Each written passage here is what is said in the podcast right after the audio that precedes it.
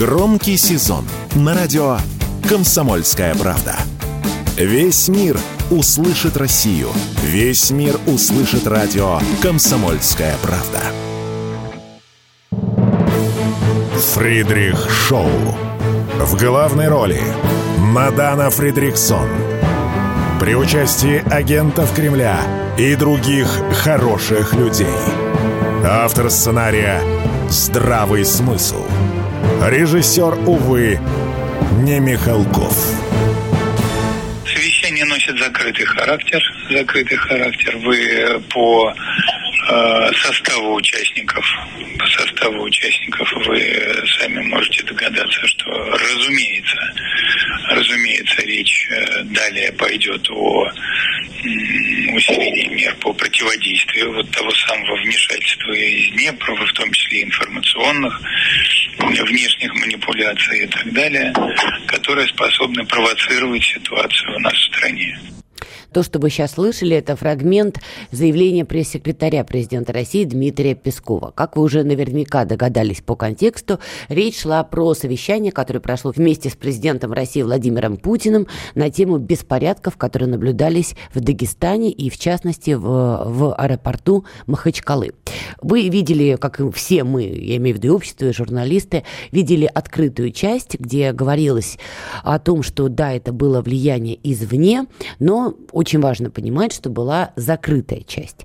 И, как справедливо было отмечено Дмитрием Песковым, мы все видели список а, людей, кто был приглашен на закрытое совещание. Ну, в частности, там был и премьер Мишустин, и министр обороны Шойгу, министр иностранных дел Лавров, и глава ФСБ, и так далее, и так далее, и так далее.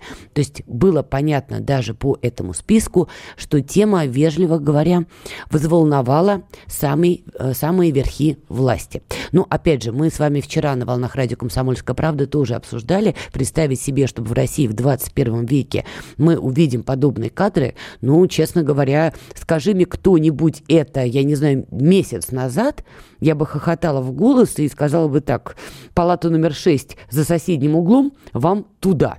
Но, как видите, все оказалось гораздо, гораздо ярче и радикальней.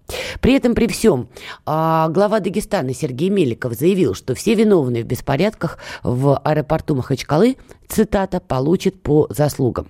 По его словам, снисхождения не будет никому. Ну, смотрите, об этом уже много писалось и в телеграм-каналах, и там публично, и не публично. Я думаю, на кухнях это обсуждалось еще более жестко, и в самых разных, что называется, интерпретациях русских слов. Я очень надеюсь, что действительно по камерам можно будет опознать значительное количество вот этих самых бегунов. Тем более поток видео был колоссальным, и там засвечены лица самых разных персонажей. То, что было влияние извне, ну окей. Это говорилось, собственно, и в момент событий, и сразу по горячим следам. Но говорила и повторю, в конце концов, да, там ЦЕПСО не ЦЕПСО, США не США, но не они бегали по улицам. Это тоже надо понимать. Значит, э, так получилось, что эта почва оказалась в том или ином виде разрыхленной для того, чтобы туда посеять вот эти самые семена. Сейчас, я уверена, все это будет разобрано, разобрано по полочкам, по косточкам. Все вопросы, которые возникают у нас как у общества, я думаю, они возникли и в башнях Кремля. Я думаю, все эти вопросы будут задаваться адресно тем людям, кто на эти вопросы должен ответить. В частности, мы с вами тоже вчера это обсуждали, довольно странное поведение местных элит в момент этих самых горячих событий. Мусолить эту тему вот сейчас на данном этапе, мне кажется, уже просто бессмысленно, потому что надо ждать, когда будут какие-то отголоски вот этой работы. У меня, например, нет сомнений, что эта работа проведена будет. И не для галочки, и не для того, чтобы мы с вами, знаете, это сладенько поспали. Россия вступает в выбранный период, 24 год, и, в общем, не надо быть Эйнштейном и гением, чтобы понимать, к 24 году попытка раскачать ситуацию в России будет. Это, опять же, не какое-то гениальное умозаключение. Это вполне себе такая очевидная очевидность. Мы все прекрасно помним схемы, как в том числе а, разламывался Советский Союз. Национальный вопрос, конечно же, играл очень значимую роль, и очевидно уже совершенно, что вопрос межнационального и межконфессионального равновесия в России будет использоваться в попытках раскачать ситуацию к 2024 году. Поэтому м, уверена, что работа будет проведена, и уверена, что сейчас пристальный взгляд башен будет направлен и на ряд других регионов, и уверена, что будет определенный мониторинг. Что в этой истории лично меня поразило настолько, что я подпрыгнула на 3 метра над уровнем моря практически, над уровнем поверхности земного шара. Новость. Соединенные Штаты осуждают массовые беспорядки в аэропорту в Махачкале и призывают российские власти осудить и привлечь всех участников к ответственности – заявил ни много ни мало представитель того самого зловещего Госдепа Мэтью Миллер. Вот тут, друзья мои, я, честно говоря, три раза протирала очки, которых у меня нет, но я даже их достала ради этого дела, чтобы просто протереть. Что? Госдеп наконец-то включил капитана очевидность? Боже ж ты мой, а! Это то ли ад замерз, то ли Зеленский замерз. Я вообще не поняла, что это было. Но, честно говоря, согласитесь, за последние лет 10 услышать нечто такое от Госдепа довольно странно. Честно говоря, я ожидала, что они будут как-то, не знаю, играть на нерве, что посмотрите, как, как же так можно, такие жесткие там, не знаю, задержания, не задержания. Нет. И первая мысль, которая у меня была – ну, наверное, потому что Госдеп должен откатать методичку, простите меня за этот термин, мне он самому не нравится, но в данной ситуации он подходит, обкатать методичку еврейского вопроса, да, что если вот где-то это проскочило, давайте натянем это на баннеры. Вы знаете, нет. Они действительно вот в момент, когда они делали это заявление, оно звучало максимально адекватно. Что, кстати, возможно, показывает, что американские ушки, если и торчат, они в каком-то виде наверняка торчат, то не доминирующие у них ушки были во всей этой истории, не альфа-уши. Они любят работать с либеральным крылом, ну так называемым либеральным крылом в России. А все-таки такие регионы, как, например, Кавказ российский, мне кажется, все-таки это больше вотчина других джентльменов, которые, например, в 5 часов дня любят попивать чаек. Да-да, я про наших друзей-британцев. В общем, кто бы там не пролез через окошки в интернетах ваших наших, мы должны понимать, и, кстати, вчера с Игорем Виттелем эту тему тоже обсуждали. Игорь Виттель, я думаю, многим известен, кто слушает радио «Комсомольская правда», любимый наш прекрасный журналист. А, дело же на самом деле не конкретно в каком-то этносе или национальности, да, это сейчас было вот натянуто на баннеры, ну, потому что, извините, искали именно евреев. Понятно, что если смотреть на это чуть шире и чуть дальше, тут не надо концентрироваться на конкретной национальности. К 2024 году попытка бить будет, что называется, по всем национальностям, которые проживают в России. Они будут пытаться раскачивать русский вопрос, не знаю, татарский вопрос, бурятский вопрос. Короче, любую национальность берем, добавляем слово «вопрос», и вот вуаля, считайте, готовая методичка. Поэтому тут, конечно, концентрироваться именно на антисемитизме я бы не стала. Задача будет использовать любое окошко, любую возможность, чтобы качнуть тему. Кроме того, понятно, что одной из таких генеральных линий все равно будет украинский вопрос. Тем более, извините, на фоне даже последних новостей понятно, что этот момент, он до сих пор актуален. Вот, пожалуйста, ФСБ задержала соучастника покушения на экс-депутата Верховной Рады Олега Царева. А задержанный дал признательные показания. И опять же, а, в том числе стало известно, что в ходе обыска по месту его проживания обнаружено готовое к, применению самодельное взрывное устройство, компоненты для изготовления, средства конспиративной связи с украинскими кураторами.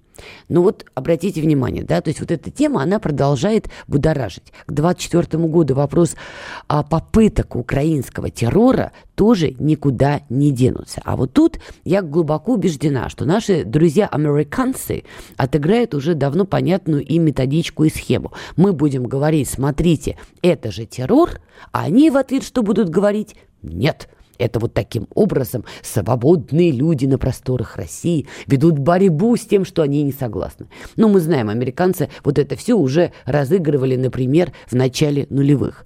Когда террористов они называли, как это, повстанцами или кем они их там называли, да, мирная оппозиция, которые, значит, ведут какую-то свою борьбу. При этом, при всем, когда у них что-то подобное происходило, там разговор был, что называется, короткий. Так что тут еще такой интересный момент, надо следить за нашими вот этими беглыми, ладно, блогерами, это понятно, им там косточку кинут, они обгладают ее вдоль поперек по диагонали. У нас там несколько таких крупных ребешек уплыли за бугры ваши-наши. Вот я глубоко убеждена, что вот э, тему национальности, религии, они там будут отыгрывать вдоль поперек по диагонали. И что мне кажется тут очень-очень важным. Это я говорю как гражданка России, как российский журналист, в принципе, изучавший тему межнациональных отношений в России на определенном этапе у меня был опыт и разъездов в разные регионы Российской Федерации. Вы знаете, даже сейчас, наблюдая за реакцией общества, каких-то людей, кого можно считать лидером общественного мнения, наблюдая за там, постами в крупных телеграм-каналах, мне показалось важным, чтобы мы сами не позволяли вот этим внешним интересантам раскачивать эту тему. Потому что когда мы в ответ на события в Дагестане начинаем поднимать на баннеры крики «Русь православная» или что-то около того, слушайте, у меня волосы дыбом встают. Давайте все-таки вспомним, что мы Российская Федерация, мы светское государство. Конституция во главе вот этого всего. Может быть, пора заканчивать вот эти вот заигрывания даже в публичном поле с такими темами важными, а, сакральными, как религия. Религия в России у многих своя. Православные, католики, иудеи, мусульмане. Может быть, хватит уже брать эту тему самим и своими, так сказать, патриотичными руками использовать это в риторике, когда происходят такие горячие события, как, например, было в Дагестане. Не подливаем ли мы сами масло в огонь? Вот мне кажется, это важный момент. Давайте сделаем небольшую паузу, послушаем новости и вернемся. С понедельника по пятницу в 8 утра по московскому времени слушайте на радио «Комсомольская правда» программу «Что будет?». Наши ведущие видят, что происходит, знают, как на это реагировать и готовы рассказать вам, что будет.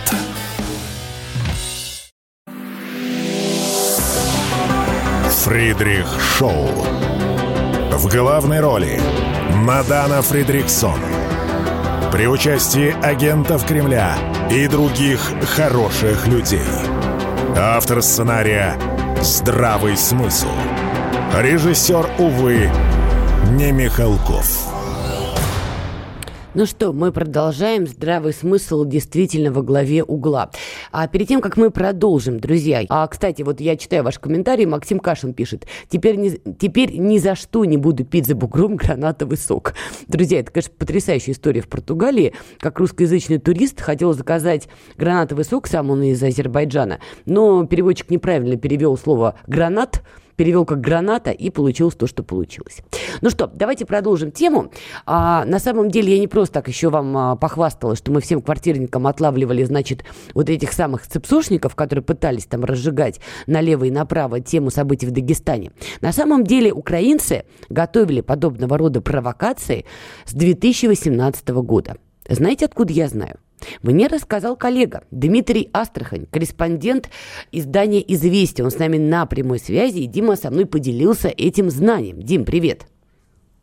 Приветствую. Слушай, ну давай по порядку. Мне рассказал, что называется тихонечко под шум воды из крана. Да? Давай теперь расскажем публично. Что это за история, что украинцы готовили подобного рода провокации разжигания межнаций в России с 2018-го? Ты эту тему вел. Да, на самом деле э, даже раньше э, идея в том, что э, с самого начала войны известно, что действуют на Украине в составе вооруженных сил четыре центра информационно-психологических операций. Сейчас они превратились, вот после того, как в 22 году все вдруг узнали об их существовании, они превратились в какой-то смешной мем. На самом деле в 2014 году, в 2015 вот как бы это дело благодаря утечкам там и определенным ошибкам вышло в публичную плоскости, о них, в принципе, стало ну, достаточно достоверно известно. То, что я говорю, это не считая СБУшников, не считая смежных ведомств, не считая э, тех, кто работает, э, ну, как там, самостоятельные блогеры ну, под определенным там, контролем и курированием. Э, почему э, 18 год? 18 год это время, когда после м, техногенных катастроф, помнишь, э, было сразу несколько случаев, когда горели торговые центры в да, России? Да, было, было, все верно. А, и помнишь, а, были а, вот были отработки, в которых потом признался один, собственно, из украинских блогеров, да, по поводу того, что власти скрывают количество А-а-а. жертв, а на самом деле счет пошел Ты на про того ублюдка-пранкера. По-моему, да. ублюдок литературное да. слово, и другого слова да. у меня для него нет. Вот. Вольнов, а, вспомнила. Но, вот. А, но это же было не, не... Просто про него мы помним. Ну, просто вот да, его ты помнишь э, по фамилии. На самом деле сразу несколько каналов, как ты помнишь, отрабатывало вопрос количества жертв. И то, что э, представители одной определенной национальности подожгли центр, чтобы mm-hmm. убить представителей другой национальности. Причем это было каждый раз, кстати. Вот. Э, гора, ну, в меньшем масштабе то же самое отрабатывалось, ну, там, буквально вот при каждом каком-то криминальном событии на Кавказе, при каких-то вот, ну, даже мелких буквально вопросах, там, да, какой-то выстрел в воздух, да, это сразу оно. И в 2018 году э, в, ну, в Киеве прошла просто интересная конференция, на которой, э, как сейчас это принято называть, да, лидеры мнений э, и герои информационной войны угу. Герой, собрались да. и да, и, ну, в принципе, а что им по большому счету скрывать? Да, это так или иначе, ну, как минимум, частично публичная работа, да, им как бы нечего отказываться. Э, провели э, совершенно безумное мероприятие. Там, э, ну, в тот момент его там буквально вот разбирали на цитаты, когда украинский писатель рассказывал про, там, про геноцид. Э, ну, там же там сразу все было, и идеология, и многое другое. И вот на одном из круглых столов там вот буквально сидело 10 человек. Э, я сейчас по памяти назову. Там был там типа помощник главного редактора одного из изданий, собственно, русскоязычных, которая работала на российскую псевдопатриотическую аудиторию, пранкер, э, известный украинский писатель, ну, то есть там вот их было там типа, да, ну, десятка человек, да, которые как раз подробно обсуждали, ну, во-первых, какие учебно-боевые операции на примере Вольнова mm-hmm. они уже провели, это не считая тех специалистов, которые просто молча сидят, э, там, э, как это, пан, пан капитан сидит за клавиатурой э, от подъема, да, от подъема и до обеда. Вот. Э, и какие результаты были, и, ну, тут надо понимать, и об этом прямо говорилось, это была учебно-боевая операция. Так. Они просто проверили тонкие места, проверили, ну, масштаб раскачки, проверили ну, чего в теории можно добиться. Это была не боевая операция. Боевую операцию мы уже видели на примере Дагестана. Это не отменяет всех, ну, там, вопросов того, что зерно, ну, что они знают тонкие места и не знают, где благодатная почва. Но они не дураки, они это исследуют. Вот, э, но то что, то, что в основе как бы есть вот работающая их операция, не карикатурное цепсо, которое ловят люди, которые впервые услышали эти буквы и думают, что это ругательство там в 22 году, да, настоящее цепсо. В 23-м ну, переместись в наши дни. Да. Да, да, да. Э, ну, в 22-м как-то это стал такой мем, да. Э, я имею в виду, что а те, кто, ну, те, кто не на самом деле вот занимался вопросом все эти годы, знают, ну, настоящее ПСО, да, не выдуманное. Когда, когда на ток-шоу можно посмотреть, как два человека стоят в московской студии и друг другу кричат «ты агент ЦИПСО», да? Дима, ты агент вот. ЦИПСО. Давай Я сто процентов, меня регулярно обвиняют. Вот. Э, вот, то есть на самом деле, да, это вот операция, опера, тип операции, тип операции, который долго отрабатывался и буквально анонсировался, что он будет. Смотри, Дим, ты вот важные вещи пишешь, но вот нам пишут в комментариях, и тут не могу не согласиться. Вмешательство извне – это понятно. Кто должен был создать, ну, тут закавычено, линию Суровикина, имеется в виду оборонительную линию, на пути этого вмешательства? Это действительно очень важный вопрос. Информационная оборонительная линия. Наши информационные оборонительные окопы, дзоты и прочее. Как ты себе это видишь? Как они должны выглядеть? Тем более 24 год на подходе. Да. А, так, ну как я себе это вижу? Во-первых, я себе это вижу в смысле того, что надо максимально, ну, как бы образовываться всем и каждому. Ну, то есть, э, в чем суть э, работы противника? Противник ищет тонкие места. То есть, то есть, чтобы сделать хороший вброс, да, противнику нужно найти, э, ну, скажем, э, глупого, да, там, админа какого-то сообщества, каких-то людей, которые потащат это репостами, ну, если говорить там о социальной сети, да, создать, Давай сразу э, следующий эффект, пункт. Дураков да, э, в мире паники. слишком много в любой точке Дураков мира. много, но Дураков много, но чем их меньше, тем луше, да? В идеале, вот, да, но а... это невозможно. Давай дальше. Хоботов – это утопия. Давай дальше. А, да, значит, второй вопрос – это, ну, как бы работа нас, ну, в широком смысле информационщиков, да, потому что, ну, в каких-то моментах, где сразу все вместе там гасили, да, ну, это работает. Э, э, но вот в данном случае, например, да, в случае с Дагестаном, мне кажется, это мое личное мнение, да, я не имел там цифр, э, мне кажется, сильно просадили и наши коллеги, которые ну, опять же, в широком смысле, да, которые э, до этого там несколько недель оттаптывались на теме э, израильской военщины и э, того, что все за все отвечают, а потом вдруг удивились, что есть такая благодатная почва для подобных событий. Ну, то есть как бы надо думать, когда ты что-то говоришь э, и быть корректным. Слушай, Дима, а, а может быть цензуру и... вводить? Да. Знаешь, такую чугунную цензуру эпохи Николая Первого. Ну, коль такая пьянка. Вот как ты считаешь, как журналист? Э, я думаю, что это технически невозможно в э, данной ситуации, в наше время, да, и, э, и логически невозможно. Ну, невозможно предусмотреть все варианты там платформ и так далее. Поэтому я сейчас не говорю, хорошо это или плохо, я просто, ну, констатирую, что это невозможно. Вот, поэтому я не думаю, что даже стоит этим ну, всерьез заниматься, да. В той, в, э, ну, то есть в той степени, в которой контент должен фильтроваться и сейчас фильтруется, ну, как бы это отлично, да. Э, вопрос в том, что я, ну, то есть противник ищет тонкие места, да, противник ищет ну, ситуацию, в которую он может вмешаться, а вмешаться он может туда, где ситуация, ну, так или иначе ему э, ну, кажется перспективной. Да? Хорошо, давай пойдем да. по тоненькой. А у нас минута. Дима, я тебя прошу, а можешь задержаться? Мы сейчас послушаем а, новости, большой Проблем. слот. И вот после, это где-то минут пять, еще на пару минут я тебя задержу, потому что есть тема, я сейчас озвучу ее. Это тема наших новых регионов. Потому что ты правильно отмечаешь, что ищут разные зоны, места. Россия огромна, прирастает территориями, и вот новые территории в этом смысле меня особенно интересуют к 2024 году. Кем, как не с тобой обсудить все это дело, было. Друзья, Дмитрий Астрахань с нами остается ненадолго на следующую часть, поэтому если у кого-то за время новостей появятся вопросы к Диме или там по новым регионам, вы нам их пишите ВКонтакте в комментариях, пишите в Телеграме в комментариях. Если успею, какие-то вопросы я Диме задам. Напоминаю, для тех, кто вдруг проспал и был где-то там в бункере, Дима Астрахань живет в Донецке, работает в Донецке, всю СВО освещал с первых дней. Так что много чего знает. Итак, пауза, скоро вернемся.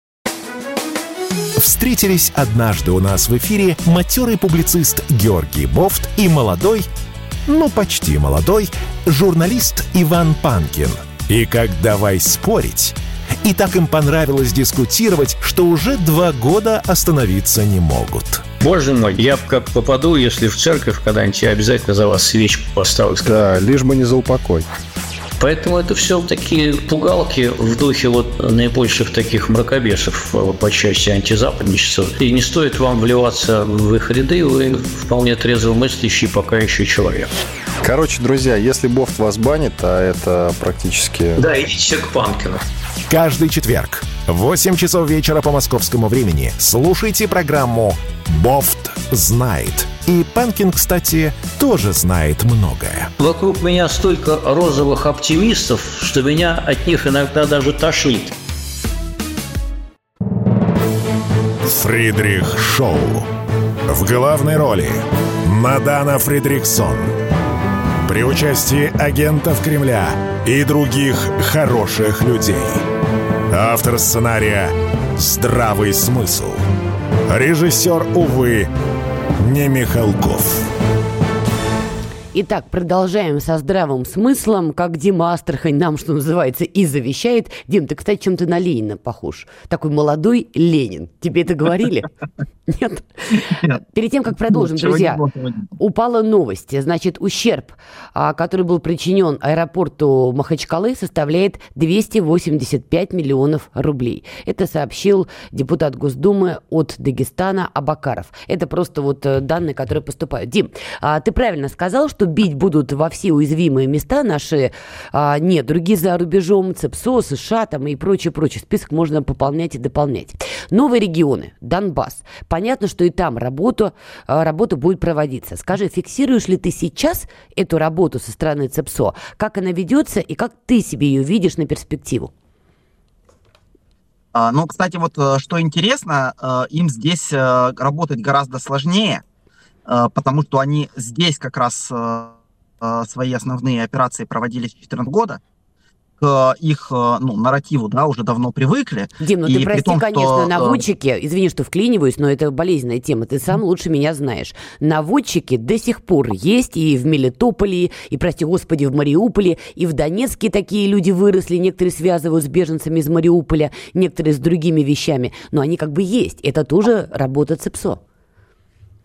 Давай не путать э, вербовку Э, той или иной, того или иного вида агентуры и информационно-психологические операции в их э, классическом виде. Ну. Э, всегда есть, всегда есть какой-то ну, кусок населения, да, который э, по тем или иным причинам, э, естественно, есть ну, нюансы самих регионов, вербовке подвержены, не обязательно по идеологии кстати, да, не, не обязательно, э, ну, то есть это в том числе там криминал, да, это в том числе люди, которые просто будут это делать за деньги, им наплевать, э, в чью сторону они работают. Mm-hmm. Э, то есть вопрос э, вербовки и диверсионки, это вопрос, э, ну, спецслужбистский, да, он не информационный, он не связан с информационно-психологическими операциями. Так, ну, ну так... он, он опосредованно связан. Давай так, он связан, но опосредованно. Хорошо, так. И как эта работа сейчас ведется, не ведется, и на перспективу, как видишь?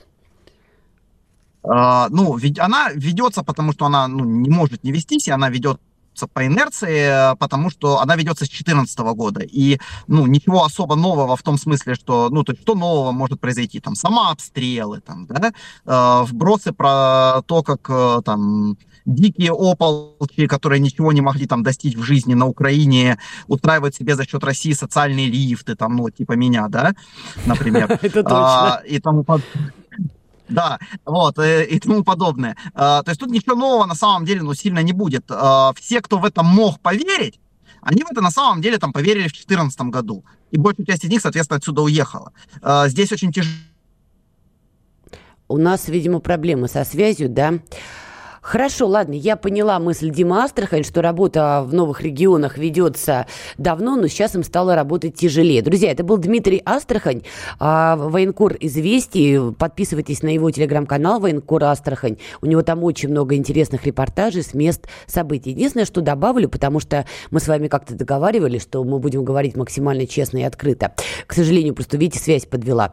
А, есть важный момент. Отчасти Дима прав. Те, кто хотел купиться на украинскую пропаганду, пропаганду, на западную пропаганду, они, наверное, уже куда-то там и убежали. Есть другой момент.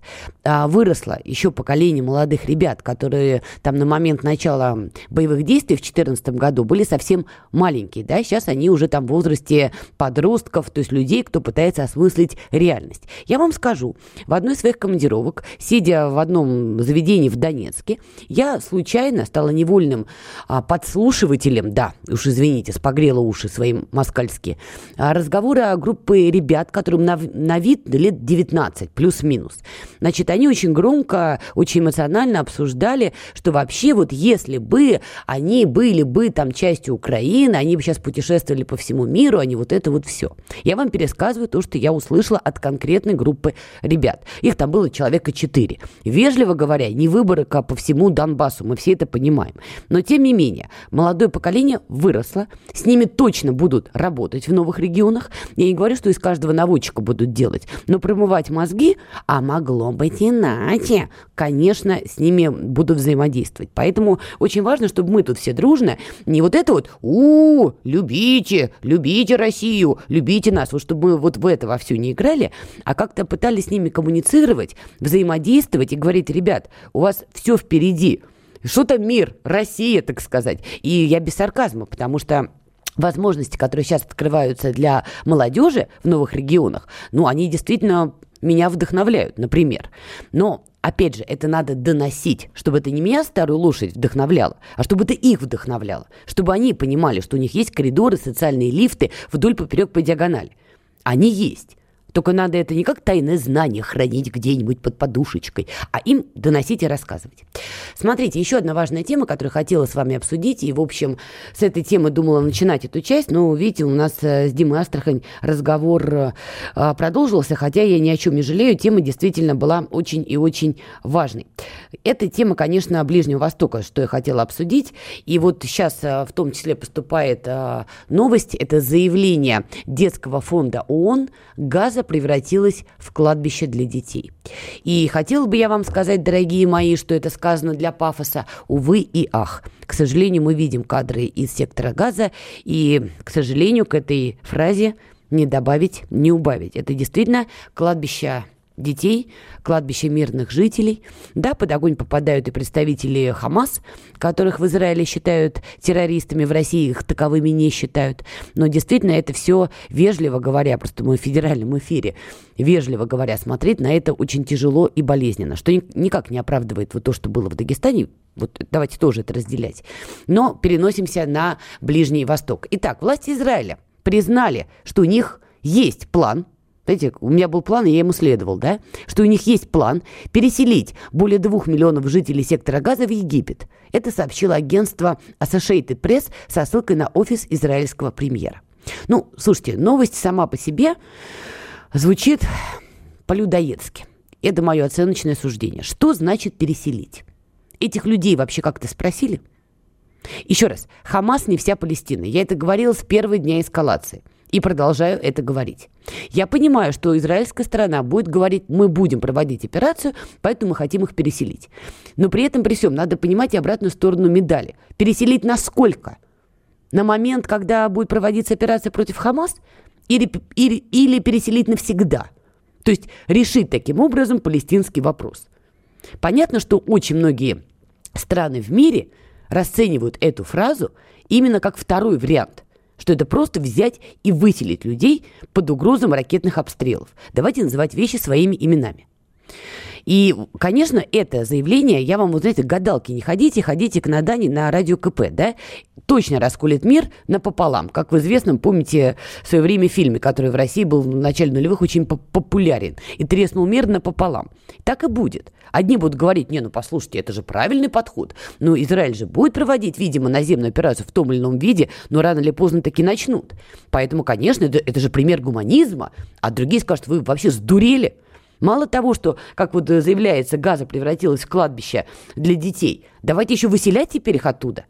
В общем, понятно, что мы находимся в очень сложной патовой ситуации. Мы это мировое сообщество. Я сейчас беру всех. Потому что уповать на ООН как регулятора этого конфликта, ну, с тем же успехом я могу уповать вот на дерево, которое стоит в студии радио «Комсомольская правда». И взывать к нему, чтобы это самое дерево наконец-то что-то сделала. Вот с тем же успехом мы можем взывать к ООН.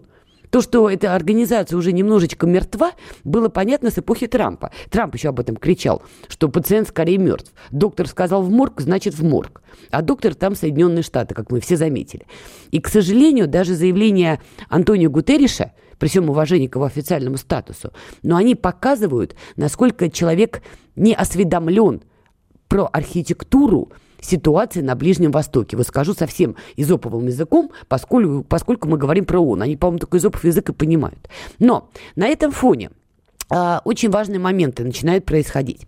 Помните, мы все следили за эскалацией параллельно вокруг Ирана. И вчера на волнах радио «Комсомольская правда» мы с вами говорили, что там вновь пытаются качать ситуацию изнутри. Э, умерла очередная девушка, опять начинают извне кричать, что это произошло после ее столкновения с полицией нравов.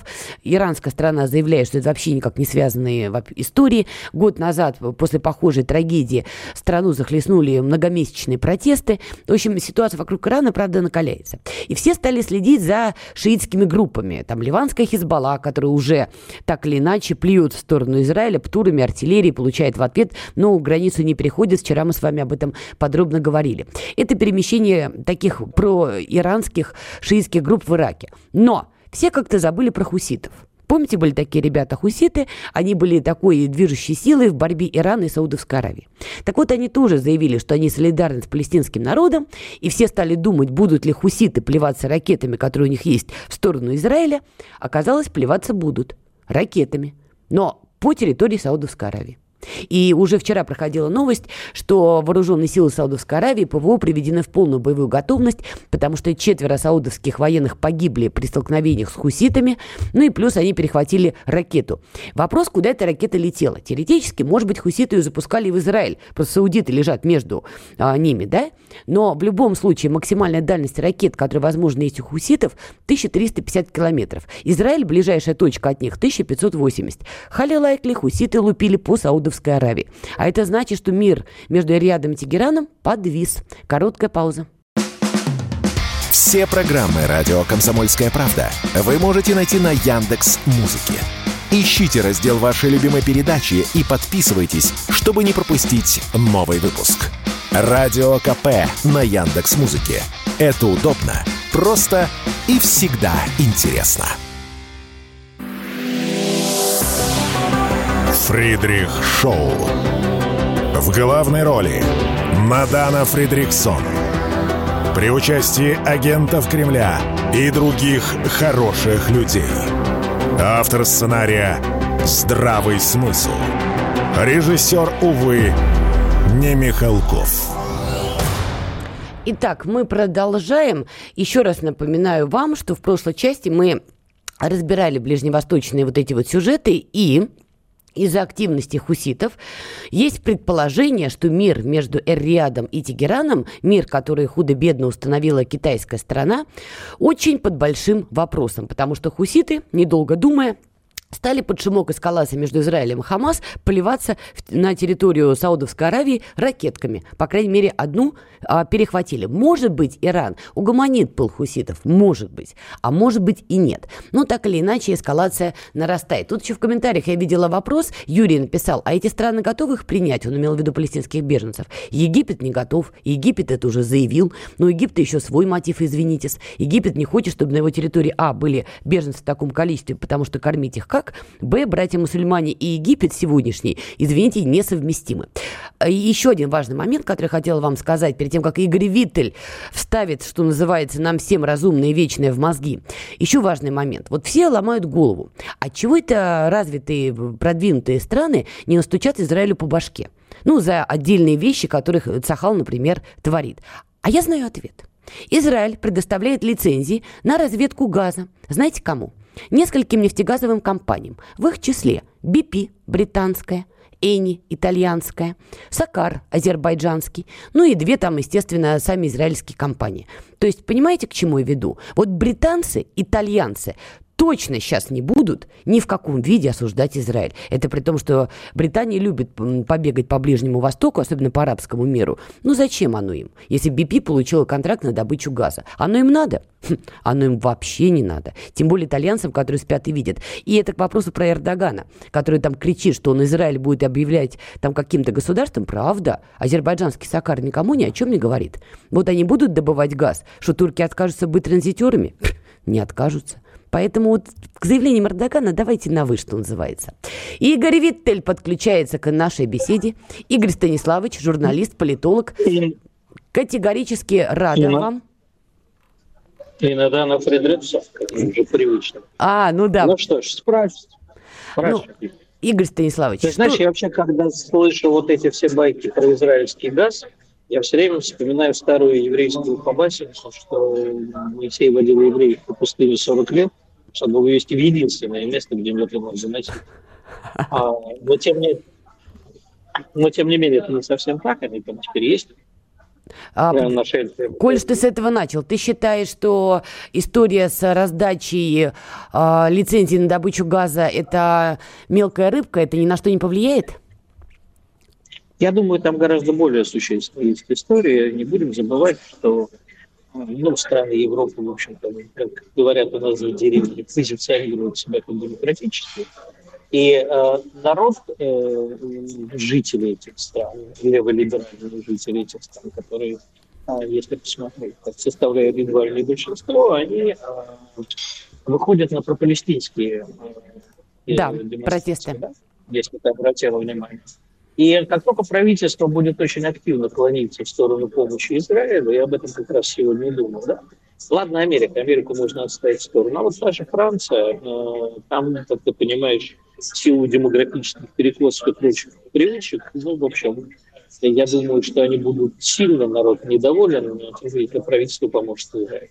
Слушай, я с тобой Активно согласна. помогут. Другое дело, что с нами не согласен Макрон, который в одностороннем порядке поехал в Израиль, заявил, что западная коалиция должна лупить по Хамасу, то есть по территории того же сектора газа. Макрон явно исходит из другого чего-то. Не знаю, Ну, из чего. Знаешь, как было сказано великом Ширли Мерле, тетя мама а, в кругах, к которым я имею несчастье принадлежать, на это есть поговорка «вопли с обиженкой, пацанов не волнует». Кого интересует Макрон? Это президент ну, Франции. Игорь Станиславович, не пугайтесь. Ну, на, на, на, на, ну что? Ну, президент Франции. Я думаю, что он сейчас э, играет не главную роль на мировой скажем, на мировом рынке геополитических сил. Это не Деголь, кстати, не Жак Ширак. Ну, вежливо говоря, не И Деголь. даже не этот самый, который был замужем за итальянской певицей, который, мне кажется, собой, как звали. Ну, Топинова, по-моему. Алант.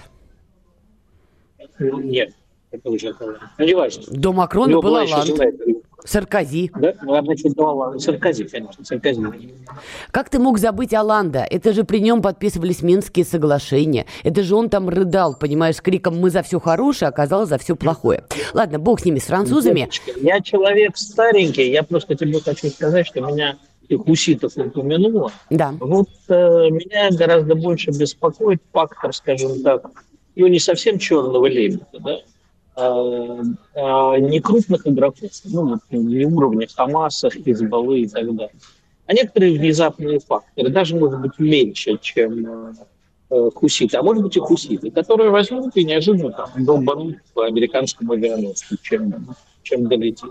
Ну или просто приплывут, попытаются какую-то провокацию устроить. И это будет уже реально началом Третьей мировой войны. А я Понимаешь, с тобой согласна. эти хоть как-то контролируют эти хоть как-то контролируются. Может прийти Иран, могут прийти саудиты, могут прийти, например, конец Эмираты и сказать так. Ну, в общем, мы к Израилю можем прийти, допустим, Америка или еще кто-нибудь сказать так, ребят, не шалите. Вот сейчас не надо. А вот этот фактор страха непредсказуемости, когда какая-нибудь мелкая, относительно мелкая группировка возьмет и э, устроит. Ну, что там покручиваешь? Ну, знаешь, практика показывает, что действительно в самый ответственный момент вжарить может самая мелкая сила, на которую никто внимания не обращал. Он Зеленский да? взял, хорошенько вжарил и европейцам, и американцам. Теперь они сидят, репу чешут, что с, с этой блохой делать. Ладно, смотри, важный момент, который хотела с тобой обсудить, понимая, наверное, отчасти весь дуализм ситуации. А, Игорь Виттель, скажи мне, пожалуйста, как ты относишься к а, плану Израиля переселить более двух миллионов жителей сектора Газа в Египет? Как Египет относится, мы поняли. Как ты объясняешь себе вот это заявление публичное? На что они рассчитывают? Одним словом, которое существует и видишь, и в иврите, называется «фицпа». Переведи, мы с тобой в российском медиа. Не все знают это слово. В российском медиа, значит, я вот объясняю одной нашей с тобой общей знакомой в свое время, что такое хуцпа, а, вывел наиболее, я думаю, математически, энциклопедически четкое объяснение. Это наивысшая степень наглости, не э, осознающая себя таковой. Ну вот ты представь себе, что э, я к тебе прихожу, говорю, Владимир Александрович, ты знаешь, у меня что-то детей дофига, пусть они у тебя в квартире поживут. Владимир Александрович говорит, а я против, говорю, меня не волнует Владимир Александрович мои дети будут жить в твоей квартире. Ну, как бы ты это не... При этом я тебе это говорю искренне. А я не наглею, я искренне считаю, что я имею право на то, чтобы мои дети жили в твоей квартире.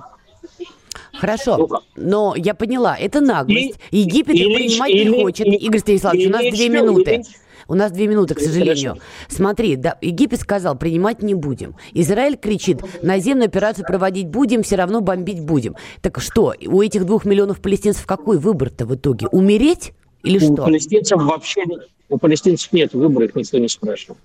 А, скорее всего, что их выбор будет, да, умереть. А, ни Египту, ни другим арабским странам, в первую очередь Египту, палестинцы не нужны. Тем более не нужны они на Северном Синае.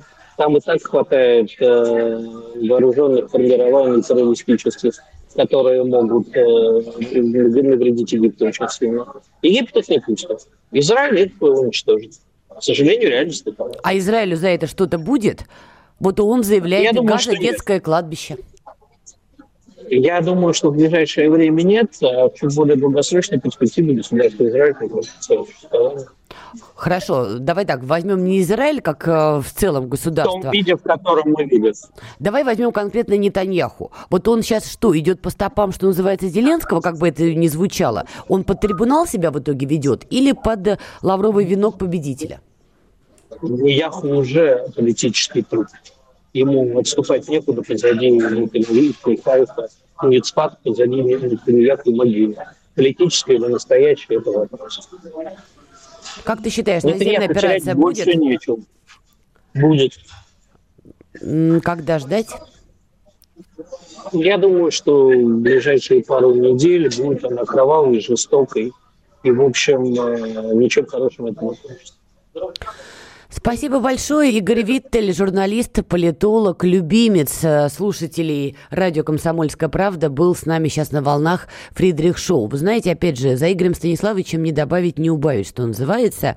Складывается впечатление, что, конечно, Израиль в итоге эту самую наземную операцию будет проводить. Другое дело, что, может быть, она не будет выглядеть, знаете, как в фильмах, когда «хе-хе-хей», и вот мы, значит, на Меркаве погнали куда-то вглубь э, руин сектора газа. Именно что руин, потому что уже сейчас смотреть на эти кадры, вежливо говоря, очень больно и тяжело. А так или иначе они будут там мелкими вылазками, не мелкими вылазками. В общем, это уже все происходит. И, конечно, когда вот э, ведутся такие заявления, мы сейчас более двух миллионов человек возьмем, переселим в Египет, Египет говорит, нет, оно нам не надо, понимаете, это все можно обсуждать на уровне вот журналистов, да, там, распивая кофе или что-нибудь покрепче. Слушайте, это более двух миллионов жизней ими сейчас кидаются вот так. Нет, вы уходите, нет, мы не примем, а пока вот, это, вот эти все баталии идут, по ним стреляют. И они погибают. И вот эта мысль, она не может, честно говоря, не вгонять в ступор. Мы живем в 21 веке. И на наших глазах 2 миллиона человек могут вот так вот быть стерты в пыль. Увидимся, услышимся завтра. Оставайтесь на радио «Комсомольская правда». Будем наблюдать за тем, что будет происходить дальше. Фридрих Шоу.